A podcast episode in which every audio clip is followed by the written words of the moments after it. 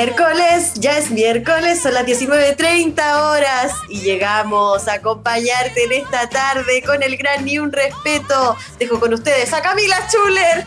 ¿Cómo estáis? Tanto ánimo, tanto que desagradable. Qué desagradable esa gente, ¿no?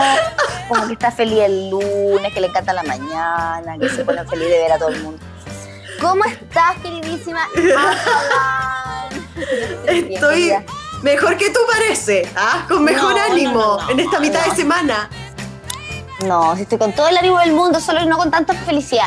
Pero sí, estoy con ánimo porque además estamos recién partiendo un nuevo mes, amiga. Un nuevo mes, el, último, mes del año. Van dos días de diciembre y uno lo único que quiere es, eh, por favor, acá de luego año CPM.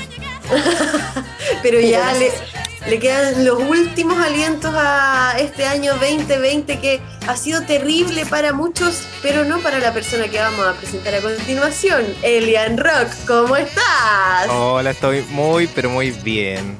Así te vemos. Ah. Yo, te, juro que te siento la voz como con un aura y una estela de amor, pero es que ya inconmensurable Elian, por favor, cuéntanos, porque han sonado las campanas de boda en AE Radio, en CL. Están sonando las campanas de boda en el Ni Un Respeto. Y para desgracia de las conductoras de este programa, no es ninguna de las dos. No. ¡Eres tú, Elian! ¡Felicidades, cariño! Felicidades. Muchas gracias. Oye, Elian, por favor, queremos saber queremos saber cuánto, todo. Que yo quiero, yo básicamente quiero saber todo, cuánto tiempo llevan, de pololeo, o sea, como la mamá, qué terrible. Ah. No, pero, ah, ¿y cuándo se te ocurre esta idea? Y estaba nervioso, no estaba nervioso. Ya, voy a tratar de hacerlo un poco corto, para, en honor al tiempo más que nada. Sí, sí, sí. Y diez horas después. Ah.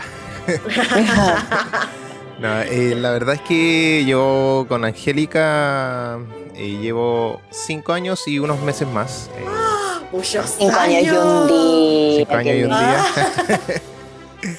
y bueno, no, eh, hace ya mm, un tiempo ya veníamos, dentro de este año habíamos conversado de poder casarnos.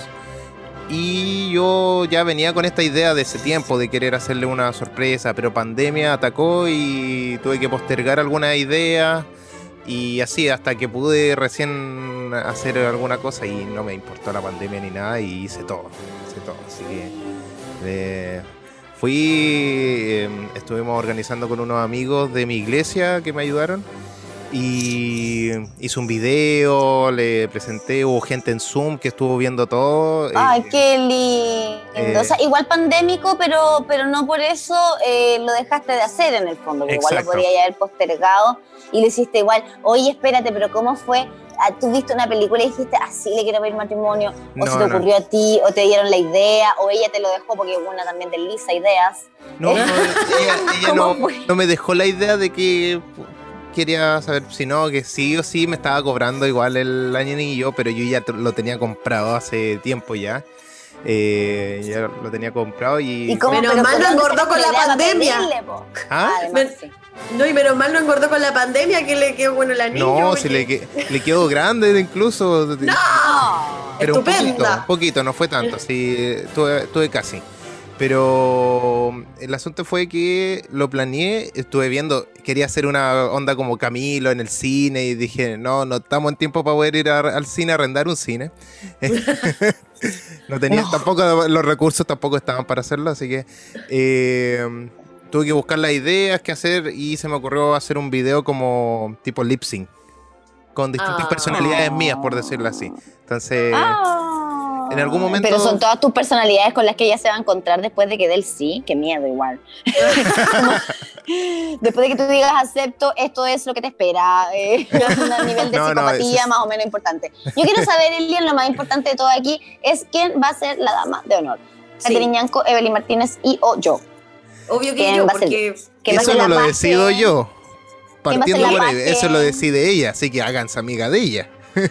Es verdad, oye, no. Angélica, te mandamos un abrazo. Siempre supe que Elian iba a recapacitar y te iba a. Yo, incluso, en su oreja estaba todos los lunes. Oye, Elian, ¿hasta cuándo llega esta situación? Pídele matrimonio luego a esa mujer.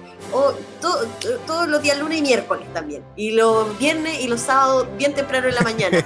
Así que de verdad, Angélica. La semana completa, estaba. Me lo debes, me lo debes. Oye, qué lindo. ¿Y te vaya a casar, eh, te vaya a casar pronto o vaya a esperar a que pase la pandemia? Próximo año. Ya, 2021 es entonces. Sí. No sabemos bien cómo va a ser con respecto a lo de la pandemia, pero ¿Qué vamos a planificar. Eh, julio. Ah, ya. Ah, estoy de cumpleaños. Que lo sepa toda la gente. Ya, ah, mira, Julio. Ojalá que no sea cerca de mi cumpleaños porque si no voy a tener que elegir, pero después del 7, ningún problema, Elian. Ahí estoy. Oye, pero Julio me encanta, me encanta Julio porque además es como fiesta, pero eh, de pantalón y, chaqueta. Me gusta ese concepto. La fiesta no con el vestido, sino que.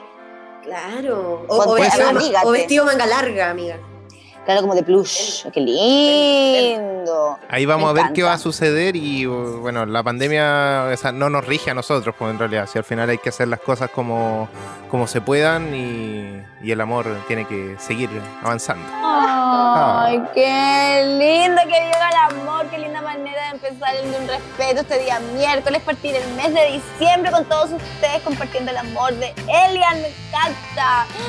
Ay, Angélica se llama la institución del matrimonio. Sí. Oye, ¿tú te piensas casar en alguna ocasión, Camila? Yo quiero hacer la fiesta del matrimonio. me gusta eso, me quiero. A mí igual me gusta Vamos a tener que decirle a Francisco entonces.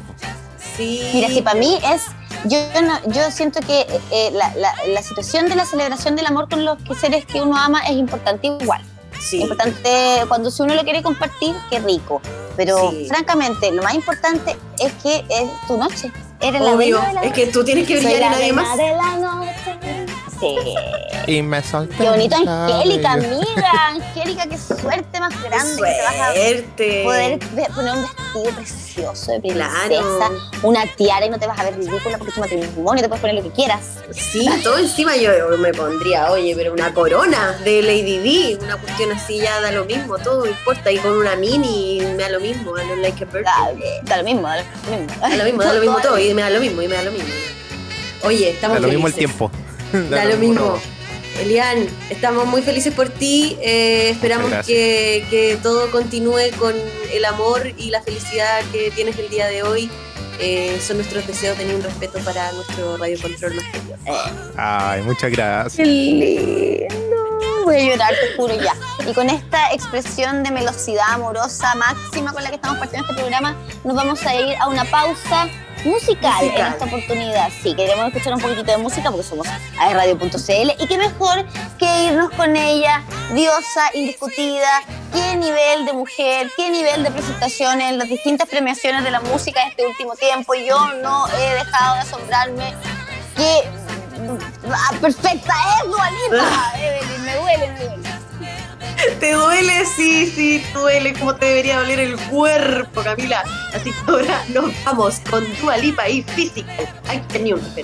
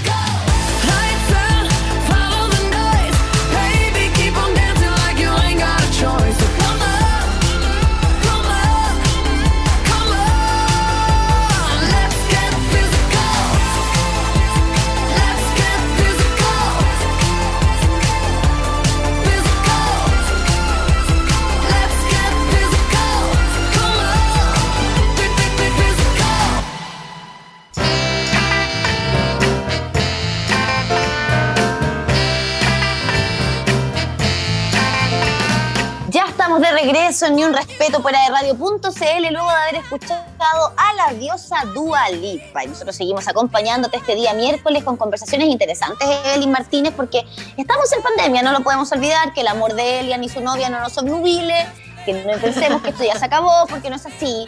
Seguimos en pandemia y los números así lo muestran, queridísima Evelinda hemos liderado la tabla, oye, algo que en contexto futbolero nos tendría tan felices, en este contexto nos tiene horriblemente deprimidos, porque estamos muy arriba en la tabla con los números, superando la región metropolitana y cortémosla, nosotros somos un pichintún de la región metropolitana, somos como un tercio de una comuna pura, una pura comuna. Oye, sí, está, está pasando de todo. Yo, yo he escuchado a mucha gente, sin ir más lejos, hoy eh, fui a una consulta médica y eh, hay mucha gente hablando, oye, no, deberíamos estar en cuarentena, que la cuestión, que no sé qué, eh, no, y se viene como todos amenazando, ¿ah? No, pero este jueves nos dicen que ya estamos en cuarentena. Pero yo creo que justamente por eso tomaron la medida, y es obvio, estoy diciendo yo creo, ¿ah? que tomaron la medida de poner el toque de queda a las 20 horas, como ah, para no tomar la medida de pasar a fase 1. Entonces, bueno, ¿qué vamos a hacer, Camila? Yo no quiero más. No sé, que nadie quiere más, pero los expertos, y de hecho yo creo que eso es lo que se rumorea entre las personas, porque evidentemente los especialistas es lo que han dicho, pues, todos los expertos. Y de hecho acá en la UDECONCE, que es un tesorito de conocimientos, hay un equipo que hace proyecciones semana a semana, ¿ya? Y le han achuntado a todo, pero a todo, bebé, al callo. Lo que han dicho ha ido pasando porque están ahí todos los, elementos que ellos necesitan para proyectar de manera súper real lo que ha ido ocurriendo. Y lo que ellos señalaron en un principio fue que en, este, en estas semanas íbamos a alcanzar los pics que se alcanzaron en agosto, cuando nosotros recién nos mandaron a cuarentena. Y ya pasamos esos pics. Hemos llegado sobre los 300 casos durante estos últimos días y esa es la realidad de la región del Biobío, no ha bajado. De hecho, cuando nos fuimos a cuarentena, y tú lo podéis ver en los gráficos que ellos tienen disponibles, que los hacen todos los martes, así que ya está la actualización, eh, cuando nos fuimos a cuarentena los, casos no bajaron tan abruptamente como fue en otras regiones que se fueron a cuarentena. Algo pasa aquí, seremos más porfiados, no lo sé. El bicho será más resistente, no lo sé. ¿Será que la región del Biobío siempre ha sido una frontera natural de todo? También. Como en la época de la colonia española también. Sí. ¿Cachai? Puede ser que aquí el bicho sea más resistente. Yo también creo. Sí, dime. No, eh, que yo también creo que, claro, o sea, somos el sur de Chile y justamente para el sur de Chile es donde está la embarrada todavía con los casos activos. Todavía no nos llega el verano como está llegando en centro norte. Entonces, claro, como que la, época también del año no nos está acompañando así como con, con Tuti, digamos, ¿cachai? sí, sí. Aunque este bicho no es tan estacional, pero. Todavía hay fritos. Sí, eso también es verdad. Bueno, vamos a ver qué es lo que pasa de aquí en adelante. Como tú decías, y mañana, los jueves son los días que hacen eh, balance, aunque este lunes también hubo medidas. ¿ah? Se fue el día lunes coronel, perdón, no, me, muero, la gente coronel, la gente coronel salió de, de, de cuarentena el día lunes. Pasaron a paso 2 junto con Lota. Penco también avanzó a paso 3, imagínate. Ah, Penco listo. Amor. Penco, Penco amor. Pero el día lunes también anunciaron, el día lunes de esta semana, que otras comunas bajaban de fase, como es el caso de Florida, que está en paso 3, se va a paso 2. Y Curanilahue se va a cuarentena total. A partir de mañana también. Entonces, claro, hay que estar a la white, vamos a estar atentos, pero lo cierto es que hoy lo que queremos hacer, más allá de hacer proyecciones, porque finalmente eso el tiempo lo dirá, es eh, una realidad. Alguien que ya vivió esta situación, ya pasó por esto, Evelyn, ella lo vivió en carne propia, se fue a una residencia sanitaria y de todo eso y mucho más nos va a contar Verónica Torres en esta oportunidad. Está aquí con nosotros en Un Respeto. Verónica, ¿cómo estás? Hola chiquillas, súper bien. ¿Y ustedes? Bien, también. te ah. Oye, sí, pero qué bueno que estás bien, que estás sanita, enterita y con nosotras aquí para conversar un poquito de lo que fue eh, tu episodio con COVID-19 eh, tú eres periodista de profesión para que la gente también sepa y también estuviste enviando algunas cápsulas a fake news eh, en todo este proceso que, ocurrió. ¿En, qué mes más o menos fue que te vino esta, esta bicha? Oye, qué terrible, sí, me contagié en julio. En julio, pleno invierno. pleno invierno, justo como para las vacaciones de invierno de los niños en el colegio, porque yo trabajo en un colegio, entonces eh, calzó justo esa semana. Oye, Verónica, bueno, surgen hartas dudas respecto de esta enfermedad, porque aparte tú te enfermaste cuando estábamos con el tema superálgido acá en nuestro país. Llegó en marzo la pandemia, ¿cierto? Marzo fue más o menos piola. Ya abril, mayo, junio, julio y agosto, siento esos, esos meses como intermedios fueron, además que estábamos recién entendiendo el bicho. ¿Qué sentiste tú? Cuéntanos eso, ¿qué sentiste tú y qué dio dijiste? Miedo? Ah, la verdad, la verdad es que me dio mucho miedo al principio porque yo pensé que era un resfrío común y corriente y después cuando me dan el resultado y que es positivo, yo dije, ¿qué? ¿Pero cómo? Si yo no salgo nunca, ¿cómo me contagié? Entonces empezaron como, no sé, me dio mucha ansiedad en el momento y después dije, ya, bueno, es lo que es nomás, pues me tengo que cuidar. ¿Y cómo piensas tú o, a qué conclusión llegaste? ¿Pudiste saber cómo efectivamente te contagiaste o quedó como en el aire esa información? Yo creo que esa es una de las dudas que nunca va a poder resolver en mi vida porque nunca supe cómo me contagié. Nunca supe si fue algún delivery quizás, porque yo pido comida a la casa o alguna de esas idas al supermercado pero yo igual siempre tomo todas las medidas de seguridad que corresponden. Me echo alcohol gel, limpio cada uno de los artículos que compro. Entonces me parecía muy, muy extraña. No lo qué lata. Qué fuerte es igual, porque es un testimonio de una persona que se cuida N, que tú tomabas ya en esa época las restricciones, ¿cierto? Y todos los resguardos que nos habían empezado a enseñar, a internalizar. Y uno no se dio cuenta, francamente, que era bien cochino, ¿ah? Porque el tema del lavado de manos ¿cierto? Yo, yo, como que empecé a tomar conciencia de la cantidad de cosas que, iu, guacalita, y porque antes no me lavaba las manos después de esto, como que ahora uno lo tiene súper más internalizado, ¿no, Vero?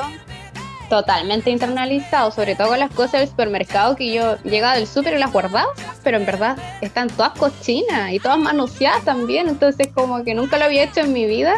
Ay, qué Igual, Sí, qué asco.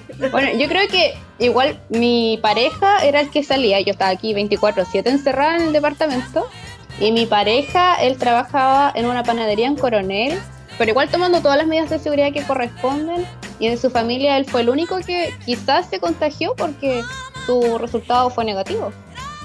O sea, solo tú saliste, eh, eh, tú vivías en tu departamento con tu pareja y solo tú de los dos salió COVID positivo. Sí, qué injusto en la vida. Pero sí Pero sabes qué, he escuchado igual de estos casos, Camila, como gente que vive, ¿cierto? Todas juntas y, no todos se contagian. Como que también depende, me imagino, de las defensas, de cómo estés parada como cada una en, ese momento que te ataca el bicho. Claro. Es verdad. nosotros, de hecho, él empezó una semana antes que yo empezó con los síntomas, pero empezó así como dolor de cabeza y sueño. Tenía mucho sueño y con un poquito de fiebre, pero la nada. Cosa que en dos días ya estaba mucho mejor y un poco de romadizo, pero nada del otro mundo. Entonces ahí yo llamé al tiro a Salud Responde, preocupada igual urgía porque yo sé, ¿qué está pasando? Y ellos me dijeron que yo me aislara de él, porque quizás él era un poco contagioso. Y a la semana, así, pero justo a la semana, yo empecé con el primer síntoma. ¿Y a tu pololo antes de eso no le hicieron el PCR? No, porque... Se lo hicieron una vez que a ti te dio positivo, ¿cierto? Claro, una vez que yo di positivo, a él se lo hicieron. Entonces ya igual pasó como el tiempo de incubación. Sí, a lo mejor él se debió haber hecho el otro test, el que es el reactivo, para ver si es que tenía, el que es como el test rápido, para ver si es que tuviste y te salieron los anticuerpos. Probablemente él te lo contagió, Verónica, pero eh, preguntarte también en el momento en el que ya tú llamaste, ¿cierto? Oye, se está sintiendo mal, te mandaron a aislar y te empezaste a sentir mal. ¿Qué fue lo primero que sentiste? Porque acá hay hartas teorías y quienes dicen que los asintomáticos, ¿cierto? No se dan ni cuenta. Otras personas como tu pareja le duele un poquito la cabeza. Pero hay otras personas que de un momento a otro se van a piso, a la cama, muy adoloridos, cansados. ¿Qué sentiste tú en ese sentido? Mira, los primeros días yo empecé con un romadizo súper suave y me dolía un poquito la garganta, pero como que todos los días eran distintos como los síntomas que iba teniendo. Y a medida que iba como evolucionando esta enfermedad, eh, me costaba como más respirar estaba muy congestionada, eso sentía. Y una de las noches me acuerdo que casi como que me dio un ataque de pánico porque me costaba mucho respirar por la nariz y uno se empieza a psicosear y pensar que chuta, quizás de verdad tengo coronavirus. Entonces al día siguiente recuerdo que desperté y ya no tenía ni gusto ni olfato. Entonces eso fue como súper determinante para saber que era coronavirus. Y de hecho llamé a Salud Responde y me dijeron como, anda al tiro a hacerte el examen, no esperes, anda de una. Y fue lo que hice igual, que fui al doctor y el doctor igual me trató como un paciente, así como no toques nada, me sentí ah. súper incómoda. No toques nada, yo abro la puerta así como derecho a hacerte el examen, porque uno necesita la orden médica para hacérselo. Sí, Y ahí, una vez que me lo hice particular, al día siguiente, menos de 24 horas, ya me tenían el resultado que era positivo. Y una vez que tienes ese resultado en tus manos, Verónica, ¿qué, ¿qué, haces? Porque tú llegas efectivamente a una residencia sanitaria, ¿cierto? Pero ¿cuál es el camino para llegar hasta allá? Que quizás alguien ahora nos puede estar escuchando y necesita como ese recorrido. De hecho, a mí hay gente que igual me ha consultado sobre esto. Sí, es cierto. Eh, no todos saben al respecto, pero a mí apenas me dieron el resultado porque yo soy súper ansiosa, me metí a la página para ver el resultado positivo y menos de cinco minutos ya me estaba llamando la Seremi de Salud para decirme el resultado del examen y para ofrecerme la residencia sanitaria. Me preguntan si es que yo vivo con más personas y me, me ofrecen al tiro la residencia sanitaria. Después de eso yo dije que no porque en verdad tenía un baño y tenía una pieza, entonces como que dije, ¿para qué me voy a ir si le voy a quitar como el puesto a alguien que quizás no tiene esa, esos espacios? Pero eh, le pregunté si es que podía cambiar de opinión. Y me dijeron que sí, me dieron un número y yo llamé al número porque en verdad tenía que hacer cuarentena muchos días y, era un espacio igual reducido, entonces iba a tener todas las comidas que necesitaba, iba a estar acompañada por enfermeros, por doctores, entonces y en el fondo iba a estar, claro, mejor cuidar que en el caso de que te tuviera que cuidar tu, pareja, eh, de repente el cuidado médico, ¿cierto? Eso falta. Si no me equivoco, es el 800-726-666, ¿cierto? Parece. El, número sí, ese es el que dan las autoridades todos los días. 800-726-666 es para poder llamar y consultar por las residencias sanitarias, pero es súper valioso lo que tú nos estás contando, Verónica, porque claro, como decía la Evelyn, hay muchas personas que no saben cuál es el conducto regular. Eh, desde que avisas, ¿cierto?, que te sientes mal, entre que te hagan la PCR, pero también es una realidad que hay muchas personas que se quedan haciendo las cuarentenas en casa. En tu caso, como estás ahí en residencia, es básicamente igual un encierro más que absoluto. ¿Dónde te fuiste? ¿Te fuiste a un hotel? ¿Te fuiste a, un hostal? ¿Para dónde te mandaron, mujer? ¿Y en qué condiciones estabas ahí? ¿Estabas cómoda? ¿Pasaste frío? ¿Lo pasaste regio? ¿Te dejaron llevar un libro, algo? ¿Qué? Oye, fue realmente unas mini vacaciones. Lo pasé, Ah. pero bacán.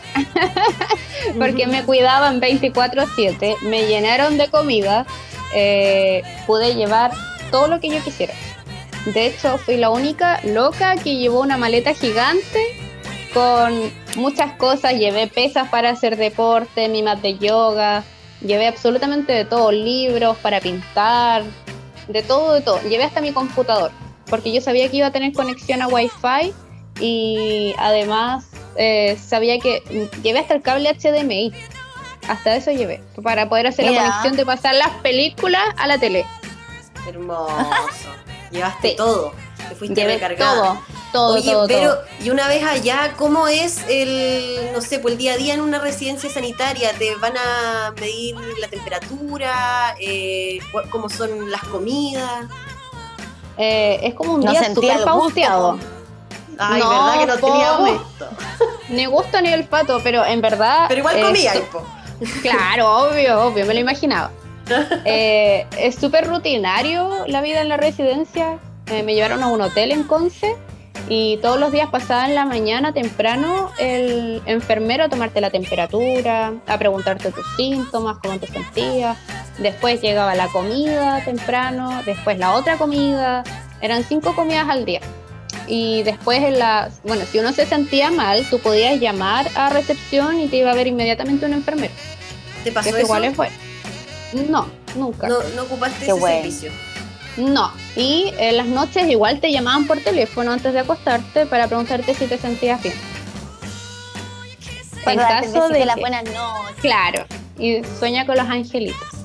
Ah, y en sabe. caso de que, no sé, pues se te queda algo en la casa o no tienes cómo tenerlo, eh, te lo pueden ir a dejar a la residencia, que es igual es bueno. Por ejemplo, bueno. un dato un dato súper importante a las personas que se tengan que ir es que lleven un termo con agua para rellenarlo con agua caliente si es que se quieren tomar más de un tecito al día porque no te dan más té que el de la mañana y el de la once. Mm, Está ya. bueno el dato. Importante datito, pa- sobre todo para las que somos buenas para el tecito, Sí. el tecito a cualquier hora.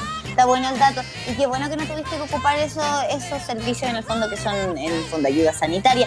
Y, y súper buen dato también el que da al respecto de que te pueden llevar cosas. Eso ha traído problemas en distintas residencias sanitarias, ¿se acuerdan? Sí. Algunas residencias en las que quisieron pasar unas doroguitas por ahí, que las Doro. quisieron entrar. Ah, no, no. No todo tipo de cosas. Sí, pues algunas personas que se robaron un par de cositas también de la, de la residencia. Hubo una situación muy seria, muy terrible, muy tremenda, que afortunadamente, Verónica, tú no estuviste ni cerca de que, que te pasara. La violación de esta enfermera en una residencia Sí. sanitaria en el sur de Chile. Se han dado distintas situaciones en torno a las residencias, pero claro que han sido ayudas para que puedan hacer justamente esas cuarentenas obligatorias. Tú ahora, Verónica, porque ya ha pasado harto rato, esto fue en julio, ¿cierto? Agosto, septiembre, octubre, Sí. noviembre, diciembre, cinco meses Sí. atrás. ¿Cómo estás tú? ¿Cómo te, te sientes? ¿Cómo quedaste después de haber tenido COVID? Eh, mira, la última, el último día, últimos dos días antes de que me dieran la alta médica, empecé con un dolor de oídos horrible. Y bueno, me dieron el alta igual. Después de eso yo tuve que pedir hora a médico particular para que me revisara porque hasta la fecha yo sigo con congestión nasal y sigo con, como en resumen, como congestión de mis oídos. Y eso hace que me duelan eh, los oídos y los tengo tapados. Entonces es súper molesto y el médico particular me menciona que es uno de los efectos secundarios que deja este bicho pesado y que tengo que tener paciencia y seguir tomándome los remedios que son antihistamínicos y un puff y esperar a que se me pase. Y lo mismo con el gusto y el olfato, que hasta la fecha hay días que tengo muy buen gusto y hay otros que no siento absolutamente nada. Entonces, Qué heavy, Vero, porque claro, uno Eso piensa... es lo que más. Sí, pues uno piensa que ya te da la enfermedad, pero la podí, no sé, remar y vaya a salir y todo, pero claro, después de cinco meses que todavía queden secuelas, eh, eh, igual es, bueno visibilizarlo para que también tomemos en consideración estas cosas, que no es como, claro, como yo, a veces, yo misma lo, lo, hago, como que pienso, ah, pero es un respiro, salir de la cuestión y vamos, y no, pues pueden quedar eh, secuelas que se demoran ¿cierto?, en, en abandonar el cuerpo, eh, así que hay que cuidarse, pero hay que cuidarse. ¿Qué tú a esa gente que anda ahí sin mascarilla?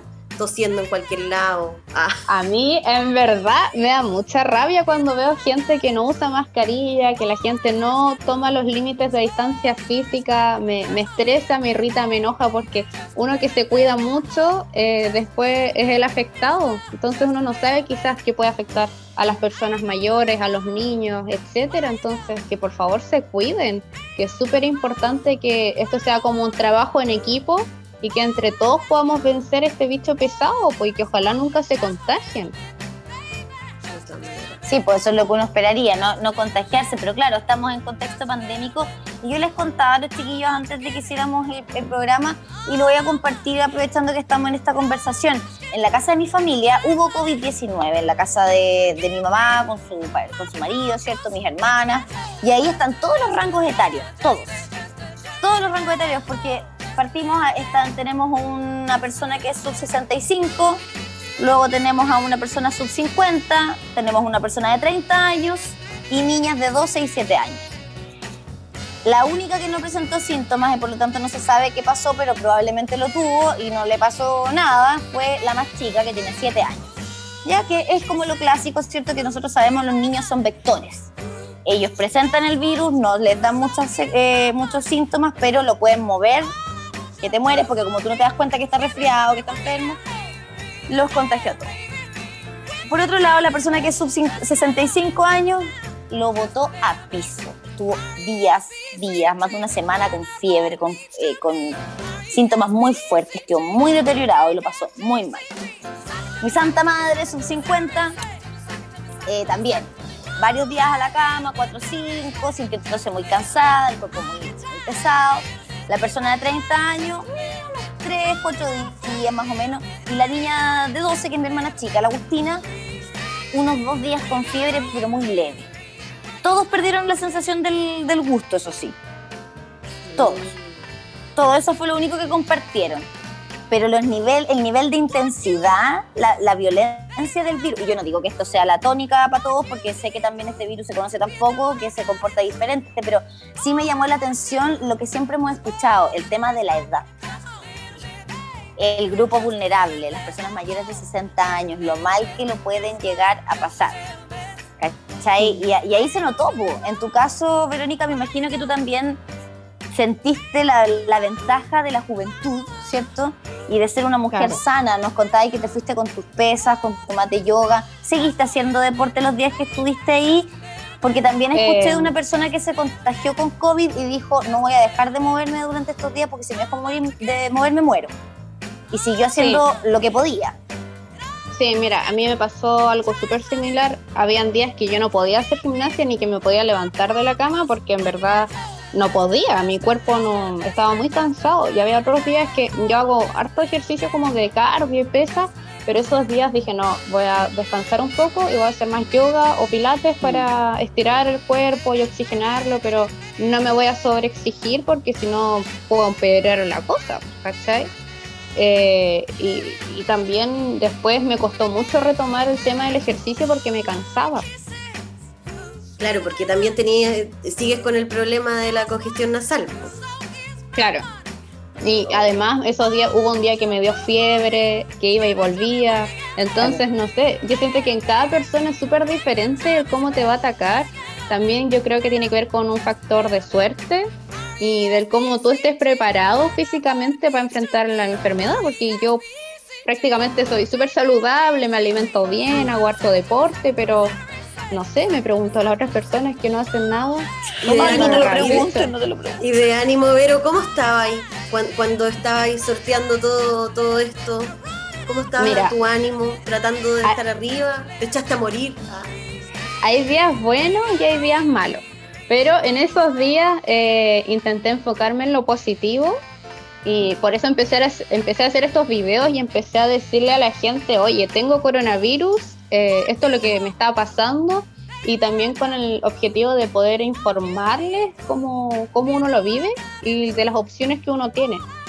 Y bueno, habían otros días que me sentía fatal, que pensaba que casi que me iba a morir, me bajaba la depre.